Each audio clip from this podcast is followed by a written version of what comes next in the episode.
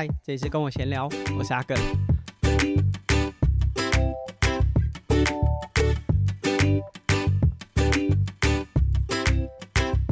那在本集节目呢，是我们 EP 五十第二季的第五十集，也就是每十集一次的 Q&A 单元。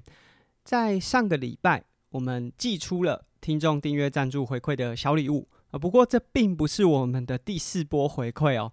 第四波的回馈其实才刚发包出去啊，预计应该会是在九月十号到十五号，就九月中这个时间点陆续发送到各位的手中，所以这并不是我们正式的回馈小礼物。那这次回馈的呢是雅乔自己手做的，是洗发饼，他最近有在做一些手做的精油万用膏啊，和这次。寄给大家的是洗发饼啊，包含我自己最近洗头发也都是用这个洗发饼，无论是味道上面或是洗完的感受，我自己是蛮喜欢的。那全天然，所以大家呃都可以尝试看看。在我们寄出的这个小礼物当中，也附上使用说明。这是算在第三波和第四波中间，哎，来个插播。那第四波的小礼物呢，呃，会在九月。也应该是第三季开始的时候会寄送给大家。那大家有兴趣的话，也都可以在泽泽的平台上找到我们的订阅方案。我们第四波的小礼物，我非常喜欢它的设计，而且我们这次做的产品呢，也有我们过去都没有尝试过的单品。那当然同时同时也会分成就四九九的订阅方案和九十九元的订阅方案，会拿到不同的小礼物，大家可以期待一下。那这个是在订阅方案的部分。在前阵子，哦，我妈出了一本书啊，这本书她写了蛮长一段时间，因为从哎年初就有听她在讲，那终于在这个月啊顺利的上架到各个网络平台。这本书是天下文化出版的，每个孩子都是全部，不是之一。那其实我自己蛮推荐，呃，如果有想要往教职的这个方向，或者是现在已经。进入到教育现场的伙伴，哎，可以阅读看看。嗯，就是我自己对我自己妈妈的印象啊，就是她真的在学校工作上面是很认真，当然有点太认真。等一下可以和大家分享，就是我自己的想法。但她这个认真是真的，对于教育是把它当成是一生的志业啦。那这本书其实是记录了她自己从呃。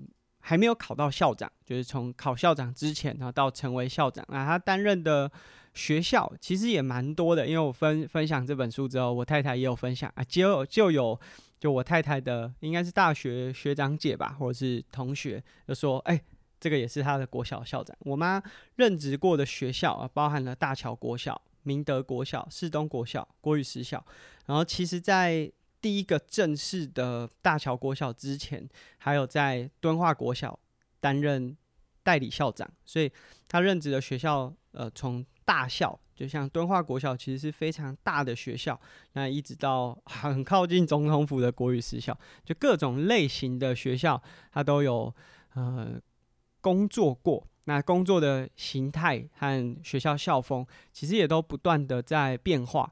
那我为什么说，就我对我自己妈妈当校长的印象，呃，是认为她很认真呢？就我们小时候，她其实很长，因为我们国小的时候都是随父母就读，应该算随妈妈啦。就是那时候，她从我们大概三年级，我二三年级左右就。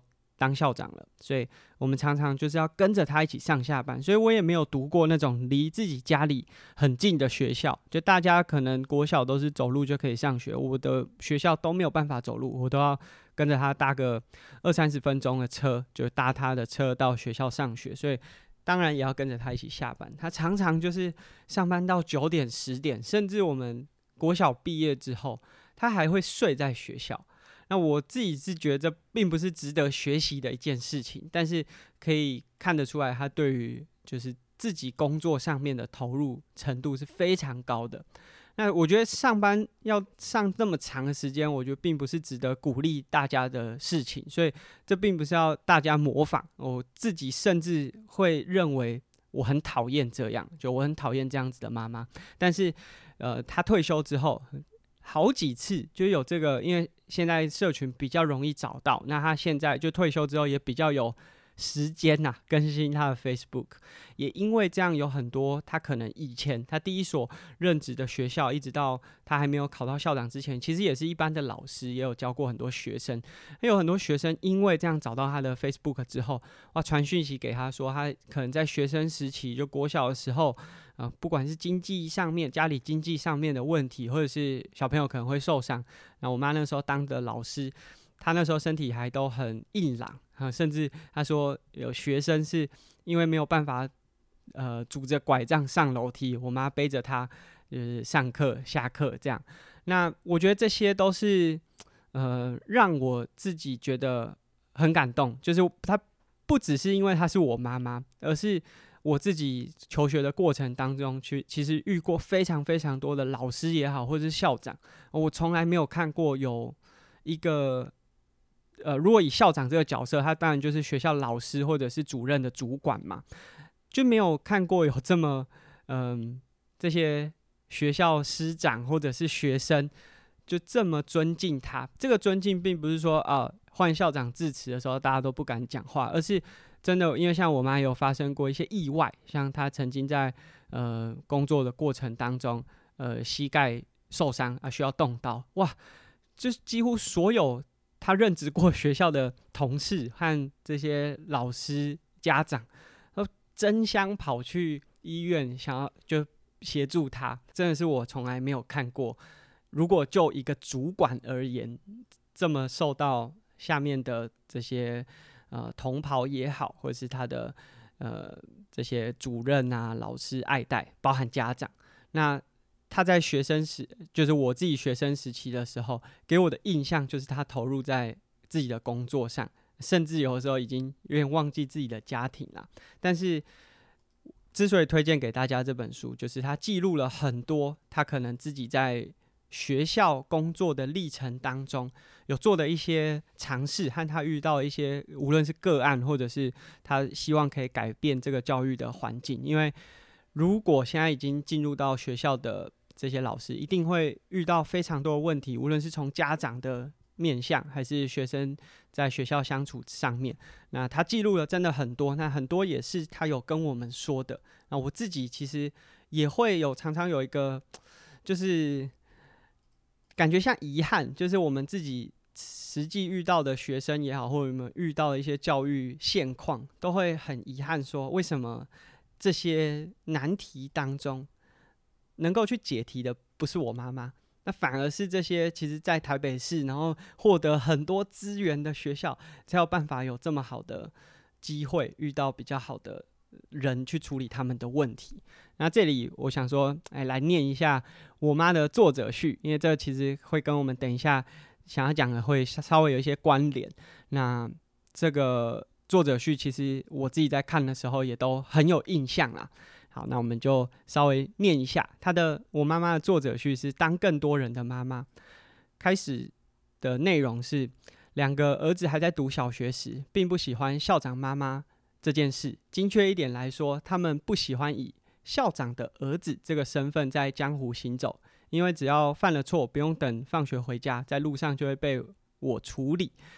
有好一点的表现也会被视为理所当然。后来我转任其他学校，小儿子小学还没毕业，还跟我协商，希望可以隐藏身份在新的学校生活。那这当然维持不久就破功了。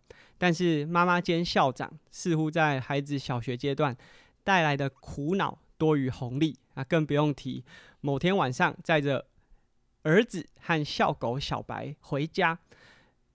因为车上有讲手机在讨论公务，开了一段路之后才回神啊，看到小狗端坐在后座摇尾巴，小犬却没有上车。每每想起，心中余悸犹存。那这里先岔开来分享这个经验，其实包含我自己，我和我妈妈写的这个《孩子经妈妈经》就有讲到说，我们其实真的很不希望人家知道我们妈妈是校长，就在国小、国中甚至高中。都很不喜欢这个，呃，妈妈的工作是大家哇，马上就会说啊，你妈是校长。其实包含像现在出社会，很多人也都会用这样子的方式在哦讲说啊，难怪你会有呃这样子的思维啊，还是什么，就很不喜欢因为妈妈的这个角色，然后被定义。那后来就在妈妈这个叙述当中讲到，我弟还没有毕业，当时他呃从就是其中一间学校转任到下一间的过程当中，我弟也跟着转学了。就我们刚才讲说，都是随父母就读。那我弟就很不想让同学知道他是校长的儿子，所以他就跟我妈讲说，那在学校他都要走出校门，就是跟着同学，因为国小会有这个路队嘛。那走出校门之后，他才会。趁着都没有人，再钻回学校的校长室，因为我大家可能会想说，那你都走出校门，你怎么不回家？就像我们刚才讲的，当时我家从这个家里到我们就读的学校，开车要四十分钟，就是这么远。大家可能国小从来没有这样的经验吧？那那时候我弟就是会这样，然后希望可以躲避。校长的身份，但很难啦。就我弟这天真的想法，当时就包含说，呃，有时候回到校校长室，但还是会有其他老师可能在下班之后进校长室嘛。那大家就会问说：“哎、同学，你在这里干嘛？”然后，哦，我弟还要找出一个说法，他在校长室的原因。那总之，这是我弟当时很有趣。那后面有讲说。有一天晚上，载着儿子和校狗小白。那当时在这间学校，因为有一只流浪狗，学生捡到，但是其实学生家里的家境是没有办法负担的。那我妈就协调了这个学校的呃各个主管，就是诶，是不是用学校的名义来收养？但其实在学校收养，上课时间都还 OK，因为这只狗也蛮乖的。放学之后。哇，还是会有一些校外人士到学校来运动啊什么？那校狗这样万一跑来跑去或者吓到人怎么办？所以当时最终的协调就是，我妈呢需要载着校狗回家，所以这只校狗到我妈调校之后就成为家犬了。我弟当时就是跟校狗需要让我妈接送，但我妈就像刚刚她的自序自序里面讲的，在车上讲公事。讲一讲，才发现哇，我弟没有上车，只载了狗。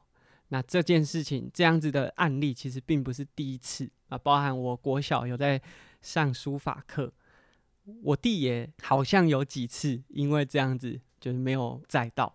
那这个其实如果就就一个小朋友的那个视角，其实是蛮恐怖的。那说真的，真好在我弟顺利的长大。那回到这个秩序。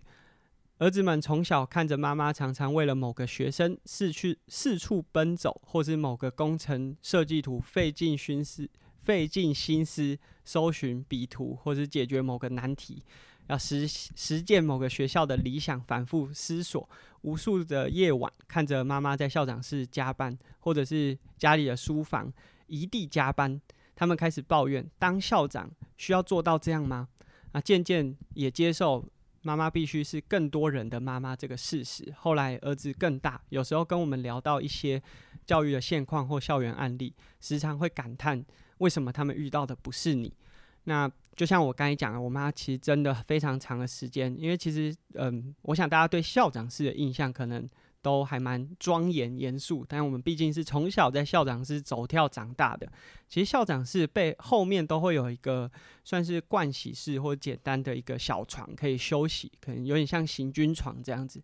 我妈真的从她的第一间学校开始，就时常是睡在学校，就是工作到睡在学校。那那个加班的感觉，其实我们都不喜欢，就其实很想回家，但是。我妈就是要跟配合她的工作，所以我们也常常抱怨，就校长真的有需要做到这样吗？尤其是在我后来到了高中，到了体育班，哇，那个校长说真的根本没做什么事情，那甚至就是在学校的这个过程当中，产生出很多就是这种对于。不同学生族群，就无论是体育班和普通班，或者是学校里面可能有成绩好的学生或成绩坏的学生，大小眼的很多状况，所以我们当时就讲说，为什么别的校长可以这样轻松，然后随便做，那我妈还要这样做的这么努力？讲白一点，薪水你也没有领的比别人多。但是当然，随后我们也慢慢接受说，就是我妈自己在她自己的工作职涯。的使命感，和他把这件事情当做他一辈子的志业。即便我妈现在退休了，他甚至还是很常在协助很多学校，但这里可能不方便讲是哪些学校，就是在处理这些学校可能发生的问题，提供一些意见。秩序后面也有讲到，就我们后来就我自己出社会啊，或者是我自己在面对到很多议题的时候，跟他讨论，也都会很遗憾说，为什么他们遇到的校长或者遇到的老师不是我妈这样子的角色？那接下来回到秩序的本身，谢谢儿子对自己妈妈宽容的评价，以及大家妈妈迟来认同。也谢谢他们长到那么大，长得那么好，然后把这个感谢放在序文最前面，表达没有全心全意照顾他们的歉意。那这里我收到了。那这本书呢，围绕了他在十九年的校长生涯真实的经历，啊，包含大桥国小、明德国小、士东国小、国语实小。那这我们刚才有讲过。那虽然许多人会戏称这个时代的校长。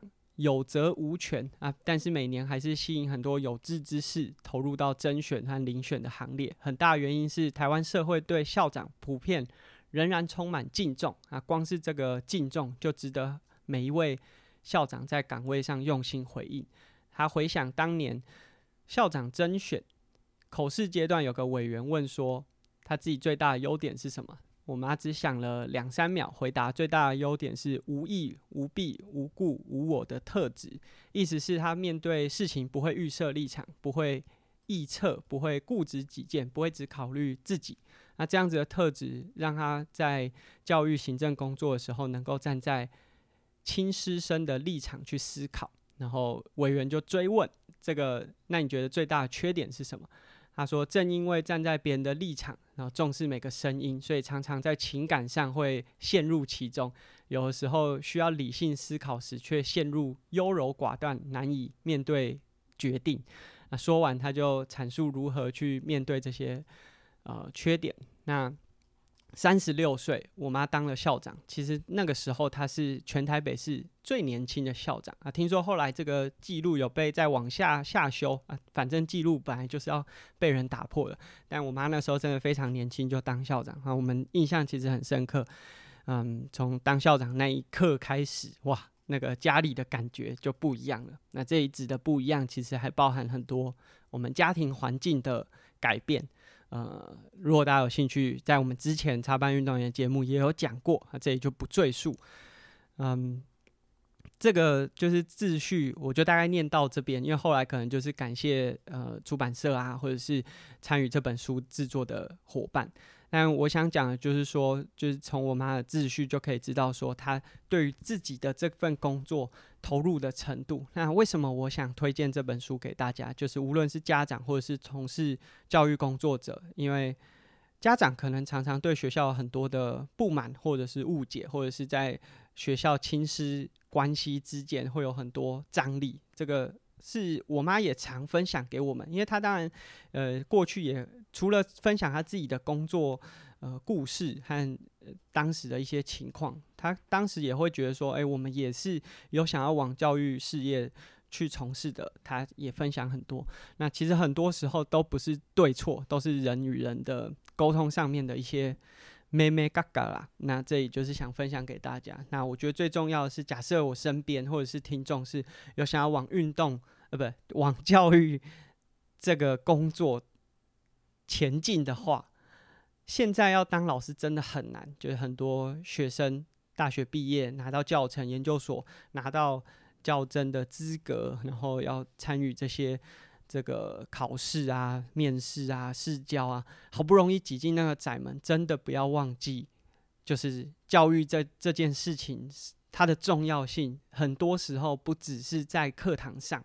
那我我觉得很幸运，是我看过不好的老师和像我妈这样子这么优秀的老师，所以我能够去区分，然后也能够去嗯理解，或者是。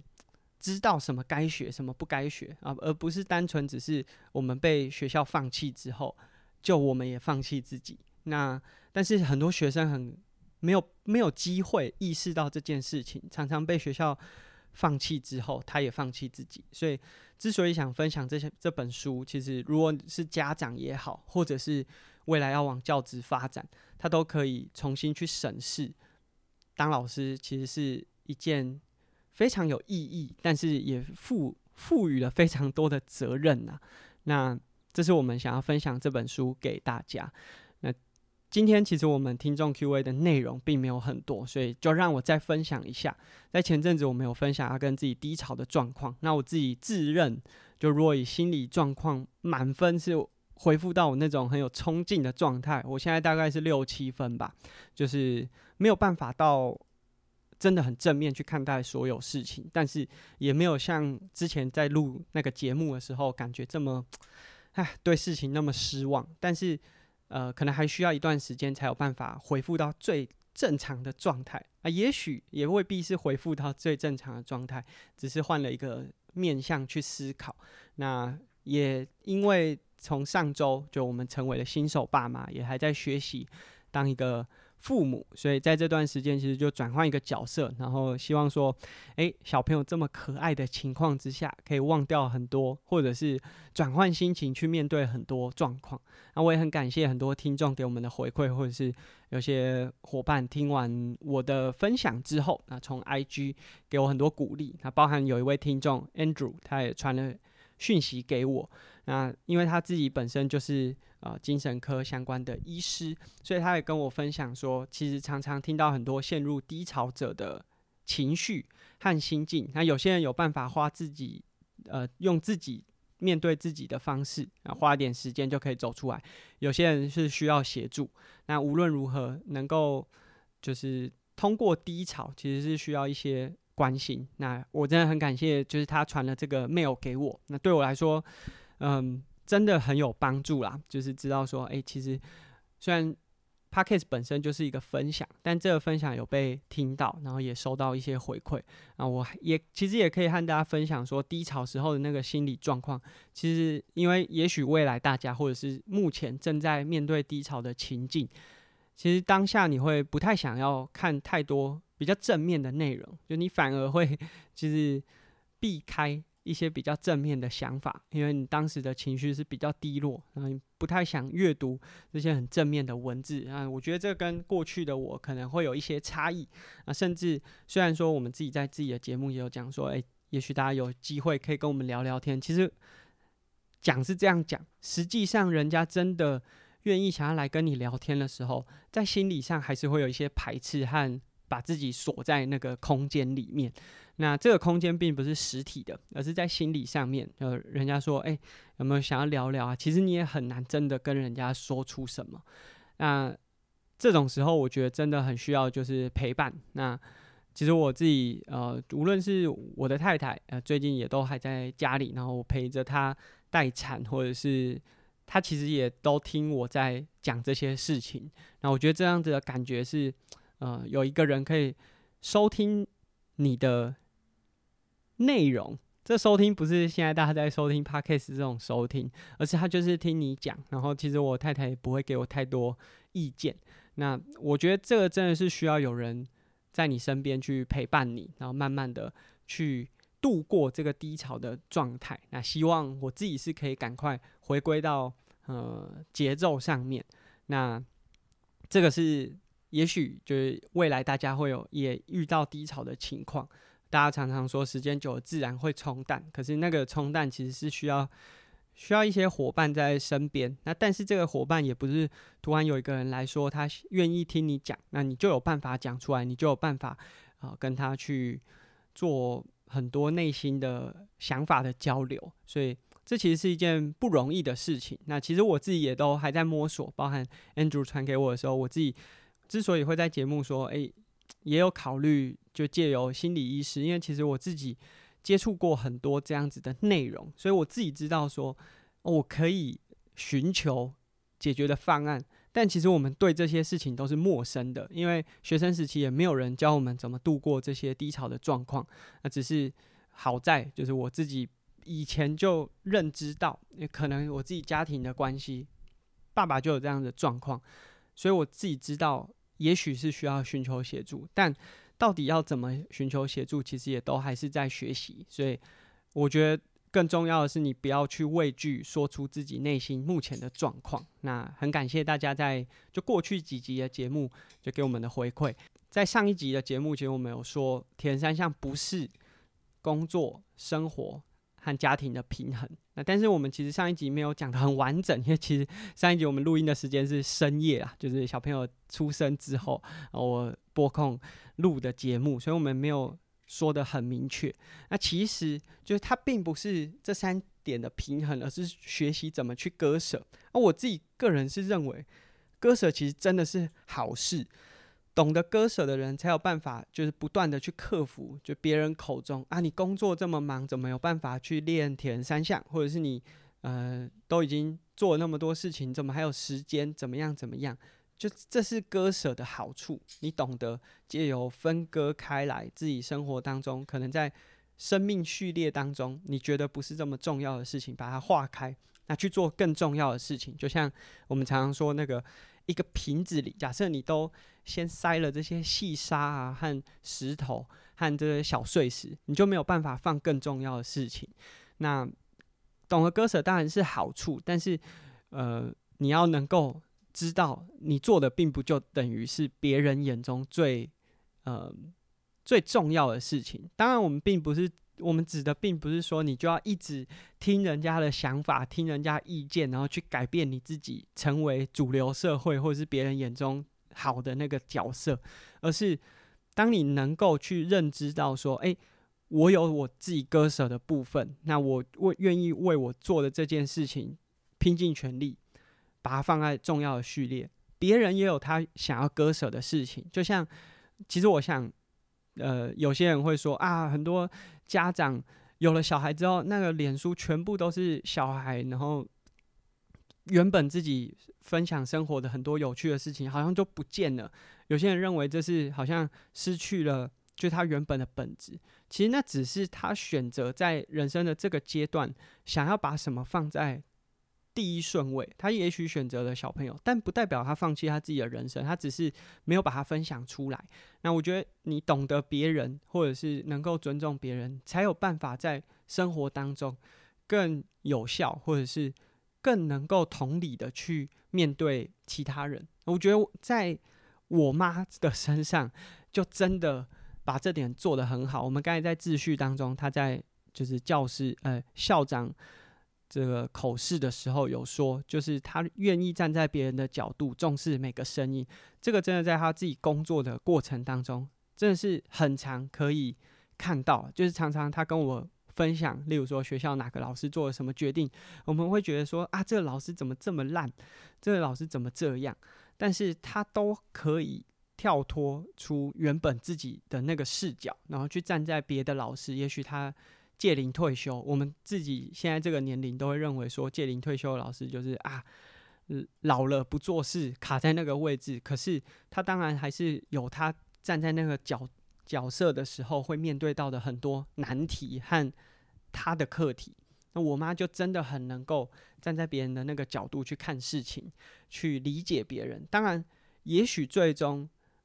对方的做法还是错的，但当你有办法站在别人的角度去看事情，或者是用他的角度去跟他沟通的话，那种尊重所能够带来的推动的事情，我觉得是更了不起的。那这是我们上一集，其实我没有讲得很完整。有有些人可能会认为说，啊，那你是不是觉得，呃？比了铁人三项啊，去割舍之后啊，没有办法，一定要听别人的意见，然后符合主流的想法。没有，我觉得如果你可以很坚持做自己想要做的那件事情，是很伟大的。但是能够去为别人想，跟你自己坚持做自己，其实并没有很大的冲突。那这是我们上一集可能漏讲的。那这一集说真的，没有太多听众的 Q&A，就是我们只有四位。听众在我的 IG 上面给我们回馈。那第一位呢，问我们的是儿子快生下来的心得是什么？其实现在我们的小朋友已经出生了。那在当时，就是听众询问的当下，小朋友还没有出来，其实是呃，要说紧张也不是，因为知道这是一个迟早会到来的事情，但是就很想知道我接下来可以做什么准备。不过说真的，没有什么准备是真的有效的。当然你可以去看说啊要买什么东西，可是小朋友的诞生，它是它是一个不断在流动的过程，就是你就是面对到他之后，一步一步的去学习。那我自己的选择是，就是在小朋友出生的这前后，我割舍掉我很多生活当中原本可以做的，例如说我可以持续的去接案，我可以持续的去接很多活动，去怎么样？但是我选择就是花更多时间是陪伴家人，这就是像我们刚才讲的，我选择割舍的事情，但我并没有想要放弃我的生活啊，所以我还是，例如说我还是持续的去训练，我还是持续的在周末可能花个两个小时去打一场棒球的比赛。这是我自己的生活上面我的选择，我割舍掉了，其实是在工作上面。嗯、呃，也许对很多冲事业放在第一序列的人来说，他就会觉得啊，你这样怎么这么没用？当一个爸爸不就应该是承担家中的生计，然后当一个有肩膀，然后出去呃出去拼的爸爸？但是我的选择也许跟很多人的是不一样的。那这是我当时会觉得说啊，我做了这个选择。那接下来就是看孩子生下来之后，我能够怎么去改变，我怎么去因应他。当然到现在可能才一周吧，一周的时间也没有办法说到底做得好不好，或者这个选择对不对。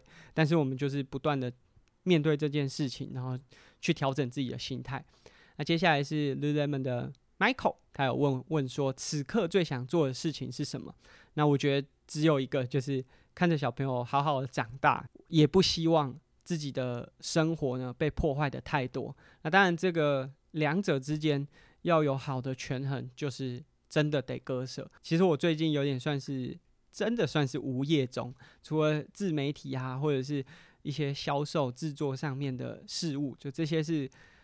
在月子中心也好，或者是在自己家里就可以做的事情，真的减少非常非常多往外的合作可能性，所以这是我自己做的选择。那当然，我们在之前也有讲说，我接下来也有考虑转职，很多东西都是在几经思考之后，希望我自己的生活往我自己想要的方向，也就是我想要维持我自己原本的状态，但是我也还想陪着小朋友一起长大。那接下来同样也是 Michael 啊，是桃园的 Michael。